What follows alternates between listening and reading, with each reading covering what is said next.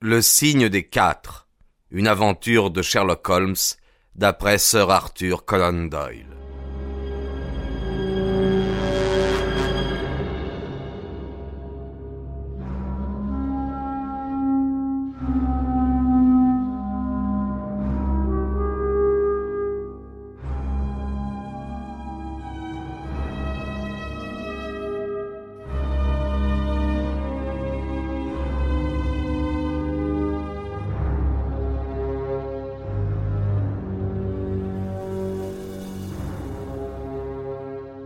À cet instant précis, un coup de sonnette prolongé résonna dans toute la maison. Nous entendîmes euh, Madame Hudson, notre logeuse, pousser des lamentations et de véhémentes imprécations. Bonté divine, m'écriai-je en me soulevant de mon siège. Je crois, Holmes, qu'ils viennent vraiment nous arrêter. Non, ce n'est pas aussi terrible que cela.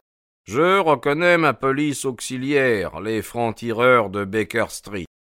De fait, des cris aigus et une galopade de pieds nus retentirent dans l'escalier, et une douzaine de petits voyous, sales et déguenillés, firent irruption dans la pièce. Je reconnais que malgré l'invasion bruyante, ils firent preuve de discipline. Ils se mirent immédiatement en rang, et leurs frimousse éveillés nous firent face.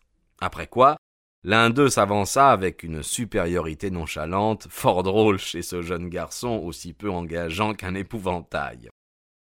Bien reçu votre message, monsieur, dit-il. Je vous les amène au complet. Ça, ça fait trois shillings et six pence de frais de transport. Les voilà, dit Holmes en sortant de la monnaie. À l'avenir, ils vous feront leur rapport et vous me les transmettrez. Il ne faut plus que la maison soit envahie. Cependant, j'aime autant que vous entendiez tous mes instructions. Je veux découvrir où se trouve une chaloupe à vapeur s'appelant l'Aurore. Le nom du patron est Mordecai Smith. Le bateau a dû descendre le fleuve et s'arrêter quelque part. Il est noir, bordé de deux lignes rouges. Sa cheminée, noire également, a une bande blanche. Il faut que l'un de vous se poste à l'embarcadère de Mordecai Smith en face de Millbank pour voir si le bateau revient.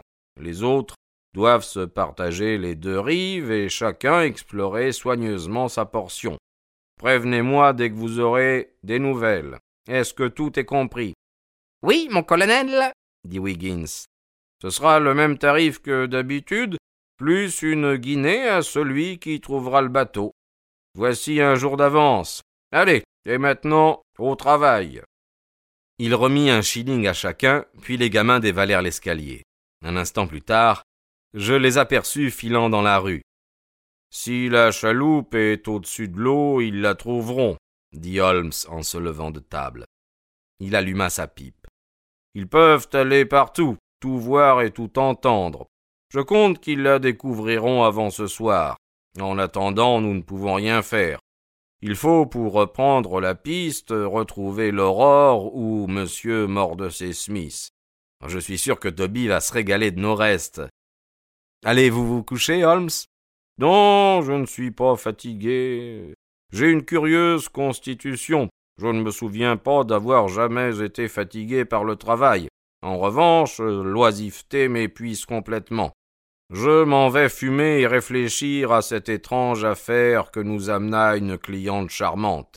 Si jamais tâche fut facile, la nôtre doit l'être. Les hommes à la jambe de bois ne sont pas légion. Quant à l'autre, je pense qu'il est absolument unique en son genre. Encore cet autre homme. Je ne tiens pas spécialement à jouer au mystérieux, Watson. Cependant, vous devez bien vous être fait votre petite opinion, non? Bien, considérez les données. Des pieds nus, dont les doigts ne furent jamais compressés par des chaussures, une massue en pierre, une grande agilité, des fléchettes empoisonnées, un sauvage m'exclamai-je. Peut-être l'un de ces hindous avec lesquels Jonathan Small était associé. C'est fort douteux, dit-il. J'ai envisagé cette explication quand j'ai vu les armes étranges, mais les empreintes singulières des pieds m'ont fait reconsidérer la question. Certains habitants des Indes sont en effet petits, mais aucun n'aurait pu laisser de telles marques. L'hindou a des pieds longs et minces, Le Mahométan n'a que le pouce nettement séparé des autres doigts, car il porte des sandales avec une lanière qui passe entre le pouce et les orteils. De plus, ces fléchettes ne peuvent se lancer que d'une seule manière, avec une sarbacane. D'où alors peut venir notre sauvage? De l'Amérique du Sud? Hasardai-je? Il leva les bras vers l'étagère et en tira un gros volume. Voici le premier tome d'une encyclopédie en cours de publication. On peut la considérer comme la plus moderne. Qu'est-ce que je lis? Les îles Andaman sont situées à 570 kilomètres au nord de Sumatra dans la baie du Bengale. Hum, hum, hum. Qu'est-ce que tout ceci? Voyons, climat humide, récifs de corail, requins, Port Blair, pénitencier, l'île Rutland, plantation de cotonniers. Ah, nous y voici. Les indigènes des îles Adaman pourraient prétendre au titre de la race la plus petite sur la Terre, bien que certains anthropologues le réservent aux Bushmen d'Afrique, aux Didgers d'Amérique et aux habitants de la Terre de Feu. Leur taille moyenne ne dépasse pas un mètre trente, mais de nombreux adultes normalement constitués sont beaucoup plus petits. Cette race est farouche et intraitable. Cependant, lorsqu'on parvient à gagner l'amitié de l'un d'eux, il est capable du plus grand dévouement. Souvenez-vous de cela, Watson. Maintenant, écoutez la suite. Ils sont d'une apparence hideuse. La tête est volumineuse et déformée, les yeux sont petits, les traits sont déformés, les pieds et les mains d'une petitesse remarquable. Ils sont si farouches et si intraitables que les autorités britanniques ont échoué dans tous leurs efforts pour gagner leur confiance. Ils ont toujours été la terreur des naufragés qu'ils massacrent à l'aide de leurs massues de pierre ou de leurs flèches empoisonnées. Ces tueries se terminent invariablement par un festin cannibale. Voilà un peuple amical et paisible, Watson. Si notre sauvage avait été laissé libre d'agir à sa guise, cette affaire aurait pu prendre une tournure encore plus macabre. J'imagine pourtant que, même à présent, Jonathan Small paierait cher pour ne l'avoir pas utilisé. Mais comment s'est-il procuré un pareil complice? Ah, je ne saurais vous en dire davantage. Cependant, nous avons déjà déterminé que Small avait séjourné aux Andamans. Il n'y a donc rien de très étonnant à ce qu'il ait pour compagnon un indigène. Nous apprendrons tout cela en temps voulu, je n'en doute pas. Allons, étendez-vous là sur le canapé et voyons si je puis vous endormir. Il prit son violon et il commença de jouer tandis que je m'allongeais. C'était un air euh, rêveur et mélodieux, de sa propre composition certainement, car il savait improviser avec beaucoup de talent. Je me souviens vaguement de ses bras maigres de son visage attentif et du va-et-vient de l'archer. Puis il me sembla que je m'éloignais paisiblement, flottant sur une douce mer de sons, pour ensuite atteindre le royaume des rêves, où le joli visage de Marie Morstan se penchait vers moi.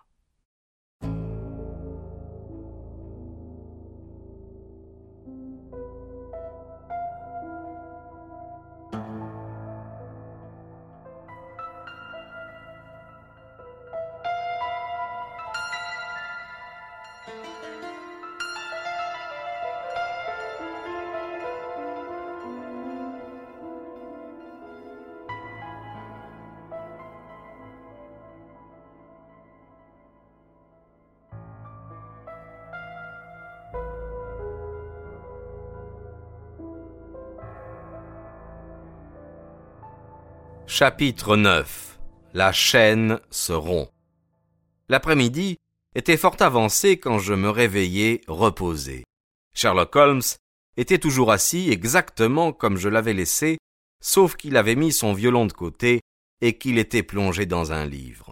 Au mouvement que je fis, il me regarda, et je constatai que son visage était sombre et ennuyé. Vous avez dormi profondément, dit-il. J'ai eu peur que notre conversation ne vous éveillât. Je n'ai rien entendu. Avez-vous donc des nouvelles fraîches? Je n'ai rien appris, malheureusement. J'avoue que je suis surpris et déçu. Je m'attendais à quelque chose de bien défini à cette heure-ci. Viggins vient de me faire son rapport. Il dit qu'on n'a pu trouver aucune trace de la chaloupe. C'est un contretemps ennuyeux, car chaque heure est importante. Et puis-je faire quelque chose? Je suis tout à fait reposé, présent, et tout prêt pour une autre sortie nocturne. Non, non, nous ne pouvons rien faire, nous ne pouvons qu'attendre. Et si nous y allons, un message peut venir en notre absence et provoquer un retard. Vous pouvez faire ce qu'il vous plaira, mais je dois rester de garde. Alors, j'irai jusqu'à Camberwell rendre visite à madame Forrester. Elle m'en a prié hier. À madame Cécile Forrester? interrogea-t-il avec un sourire malicieux dans les yeux. Eh bien, à mademoiselle Morstan aussi, bien sûr. Euh, elles étaient anxieuses de savoir ce qui arriverait. Ne leur en dites pas trop. On ne saurait faire entièrement confiance aux femmes, pas même aux meilleures d'entre elles. Je ne m'arrêtais pas à discuter cette appréciation affligeante.